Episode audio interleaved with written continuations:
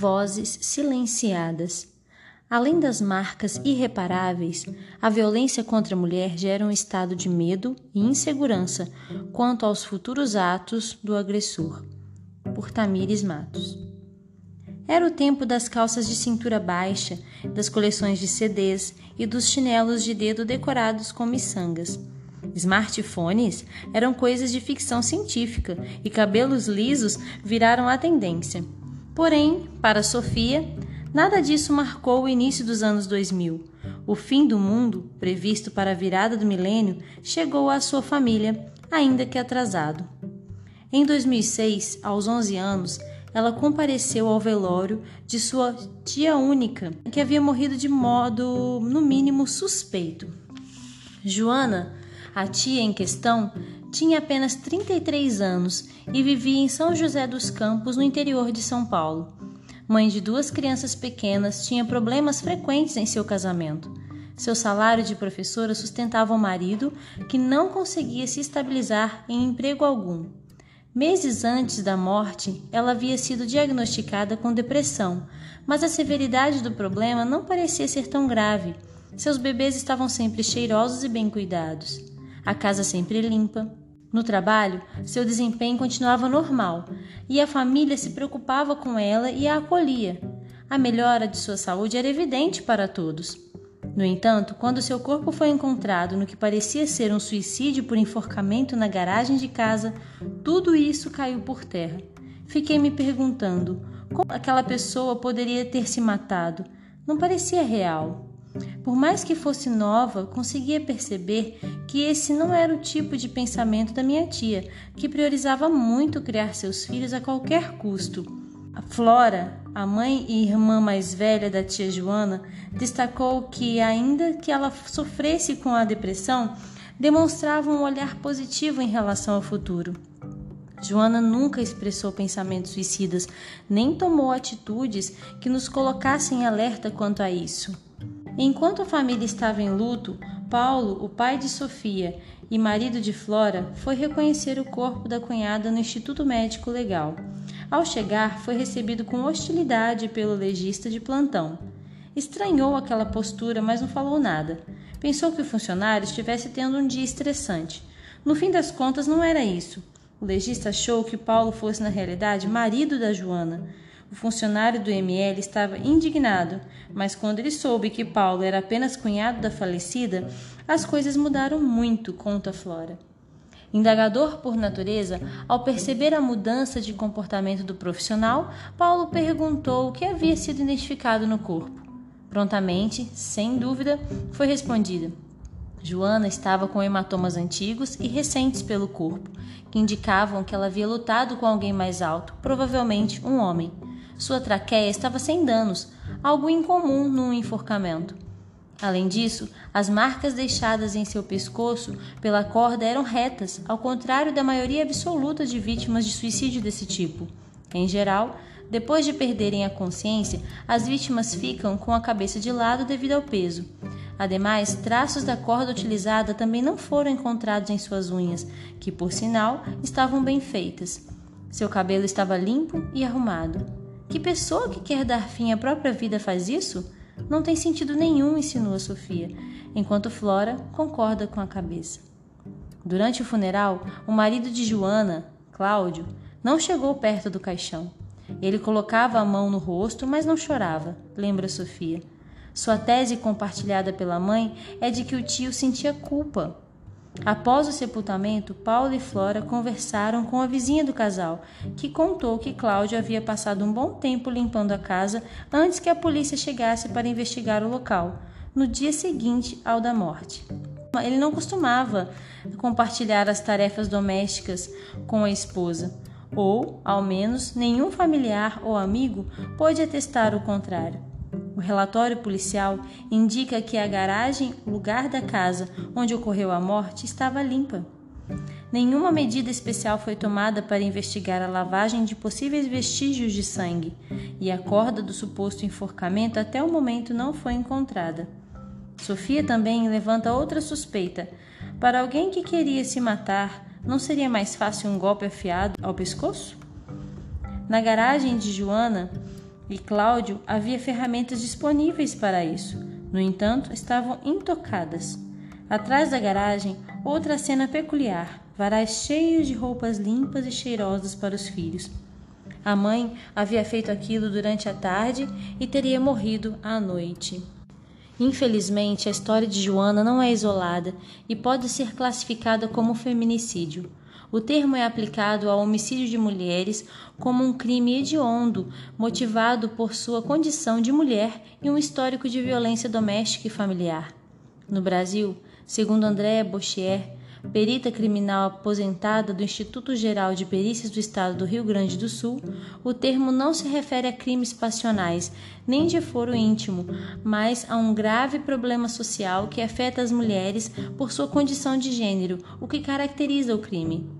Por sua vez, Carla Batista, estudiosa do assunto e mestre pela Universidade Federal da Bahia, no Nordeste brasileiro, reforça que ao Estado cabe prevenir esse tipo de crime por meio da educação, difusão de informação, restrição a mensagens que incentivem e alimentem a discriminação e a violência. Violência em dados. Mesmo após detectar a seriedade do problema, ainda existem barreiras para descobrir o número exato de vítimas. Contudo, certos padrões são perceptíveis. Mulheres assassinadas já foram, em geral, vítimas de outras violências, como a psicológica, sexual, patrimonial ou física. A edição 2018 do Atlas da Violência do Brasil, iniciativa conjunta do Instituto de Pesquisas Econômicas Aplicadas e o Fórum Brasileiro de Segurança Pública, também pontua que diversas mortes poderiam ter sido evitadas caso essas mulheres tivessem encontrado opções de ruptura com o ciclo de violência. Carla Batista entende que esse papel repousa especialmente sobre o Estado, pois outras redes de apoio como família, igreja e ONGs nem sempre estão disponíveis. Isso se torna mais relevante ao se perceber que na América Latina, grande parte dos assassinatos é cometida por parceiros e ou parentes da vítima. De acordo com o Observatório de Igualdade de Gênero da América Latina e do Caribe, pelo menos 2.081 mulheres na região foram vítimas de violência que resultou em morte. Em nível mundial, num relatório de 2018, o Escritório das Nações Unidas sobre Drogas e Crimes informa que 20% do total de homicídios no planeta são cometidos por parceiros ou membros da família. Desse total, 64% das vítimas são mulheres. Quando é feito um recorte nos crimes cometidos por parceiros íntimos, essa porcentagem sobe para 82%. Detalhe: esses números se mantêm estáveis desde 2012. Trata-se de um grande desafio, pois esses crimes ocorrem no seio das relações das quais se espera segurança, confiança e respeito avalia Diego Alexandre Rosendo da Silva, doutor em Ciências Médicas pela Universidade Estadual de Campinas e especialista em saúde mental. Como protegê-las? Tendo em vista a dependência financeira de muitas mulheres ameaçadas, Carla Batista crê ser necessária a criação de formas alternativas de subsistência para as vítimas. Além disso, Helena Soares, pesquisadora da Universidade de Warwick, no Reino Unido, reforça que o preconceito de gênero e a falta de preparo da polícia são fatores importantes para se deduzir que há subnotificações dos casos de violência contra a mulher que levam à morte. Como exemplo, ela cita seu país de origem. No Uruguai, há outra lei que cria bases para garantir a todas as mulheres o direito de viver sem violência de gênero, que foi aprovada em 2018. Essas questões legais ainda são muito recentes, observa.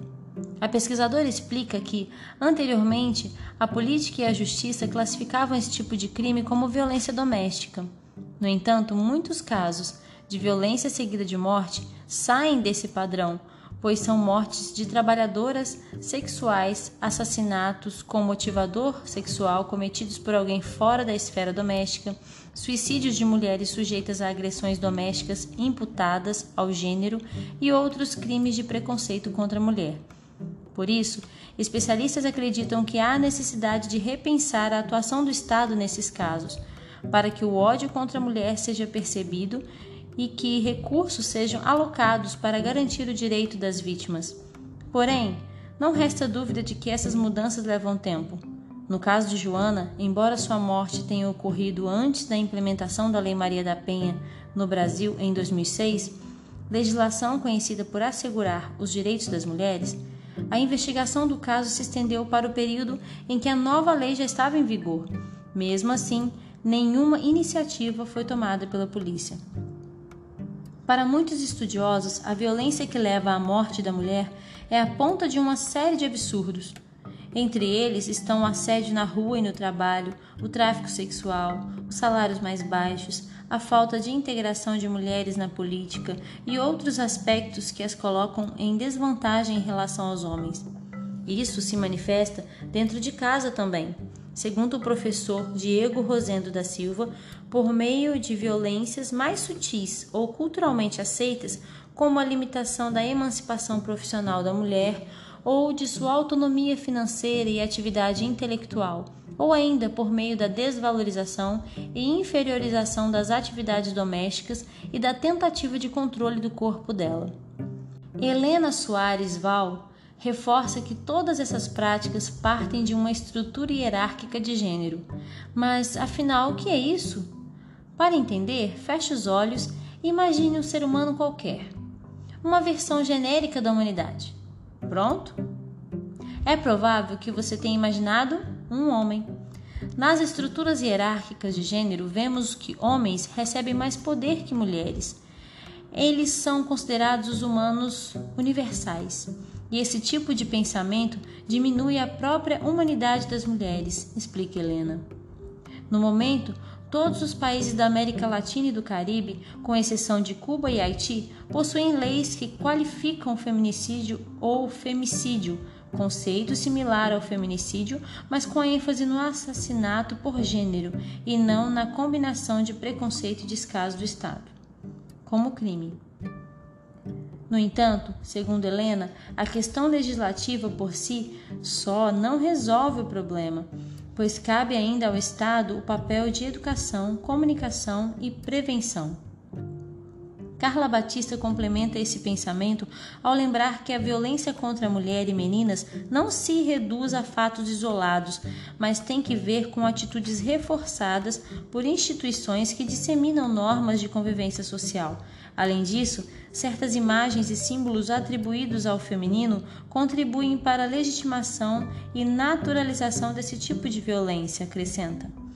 Esse é um assunto atual que requer a elaboração de políticas locais e regionais, de modo a produzir resposta à Agenda 2030 de Desenvolvimento Sustentável proposta pela ONU em 2015. O quinto objetivo dos 17 elencados trata da igualdade de gênero, visando eliminar todas as formas de violência contra todas as mulheres e meninas nas esferas pública e privada. Destaca Diego Rosendo da Silva que também é coordenador dos cursos de Psicologia e Enfermagem do Instituto Adventista Paranaense. De acordo com ele, é preciso trabalhar com o binômio prevenção-punição. E aí, cabe ao Estado, à sociedade, não somente combater a impunidade, confrontando o pensamento de que é normal a violência dos homens contra as mulheres, mas atentar para os programas de reeducação dos agressores, a fim de diminuir a reincidência do crime. Imagens que perpetuam o preconceito. Mesmo em países mais ricos, a violência contra a mulher que resulta em morte não deixa de ser uma realidade. Em 2018, o Senado italiano divulgou os dados de uma pesquisa que revelou resultados alarmantes. 4,4 milhões de mulheres haviam sido psicologicamente ou fisicamente abusadas por seus parceiros, o que representava uma em cada quatro que mantinha um relacionamento estável. O mesmo documento também apontou que em 2016, 149 mulheres foram mortas. Em 75% desses casos, o assassino era um membro da família. Flávia Laviosa é professora na Faculdade de Wellesley, uma instituição nos Estados Unidos especialmente voltada para mulheres. Sua área de pesquisa é a cultura italiana e cinema europeu. Ela vê a violência contra a mulher que leva à morte como algo perturbador e afirma que em vez de um sinal de dominação masculina, é um comportamento que aponta para um senso de impotência e frustração do agressor. Não existe uma essência violenta em ser homem. É uma imagem que se constrói socialmente com base numa noção distorcida de poder, ressalta Diego Alexandre Rosendo da Silva. Para Flávia Laviosa, as discussões sobre a temática na Itália alcançaram maior visibilidade a partir de 2012. Em um dos catalisadores desse momento foram as produções midiáticas que trataram do tema na forma de entretenimento, como as novelas. Do outro lado do espectro cultural, há alguém que concorda com a especialista em cultura italiana a mídia pode sim ajudar na educação do público, assim como procura fazer há quase 20 anos a campanha do Quebrando o Silêncio. Rehan Hassan é coordenador da Faculdade de Ciências Midiáticas da Universidade de Rifa, no Paquistão. Ele destaca que a imprensa, a mídia televisiva digital e a publicidade são ferramentas importantes para moldar a cultura popular. Governos em todos os níveis devem utilizar essas ferramentas a fim de conscientizar a população sobre os diversos tipos de violência contra a mulher e meninas, mostrar as possíveis causas socioculturais disso e os prejuízos coletivos deste comportamento. No entanto, não é sempre que a indústria da comunicação e do entretenimento é parceira da conscientização. Para Hassan, as mulheres ali representadas são valorizadas apenas por seu corpo e beleza. Deste modo, ele entende que uma mensagem negativa seja comunicada tanto para meninos, que podem crescer olhando as mulheres como objetos sexuais, quanto para as meninas, que podem ser pressionadas a seguir um padrão estético inatingível. No primeiro caso, pode haver um incentivo ao estupro no segundo, a criação de um ambiente favorável para o desenvolvimento de transtornos psíquicos. Mesmo assim, ele reforça que ainda existem bons produtos midiáticos que procuram combater essas narrativas. E em desabafo exclama: nenhuma sociedade pode sobreviver se não prover direitos iguais a todos os seus cidadãos. Os nomes foram alterados para preservar a identidade dos personagens. Tamires Matos é jornalista e mestranda em divulgação científica e cultural pela Universidade Estadual de Campinas, no Brasil.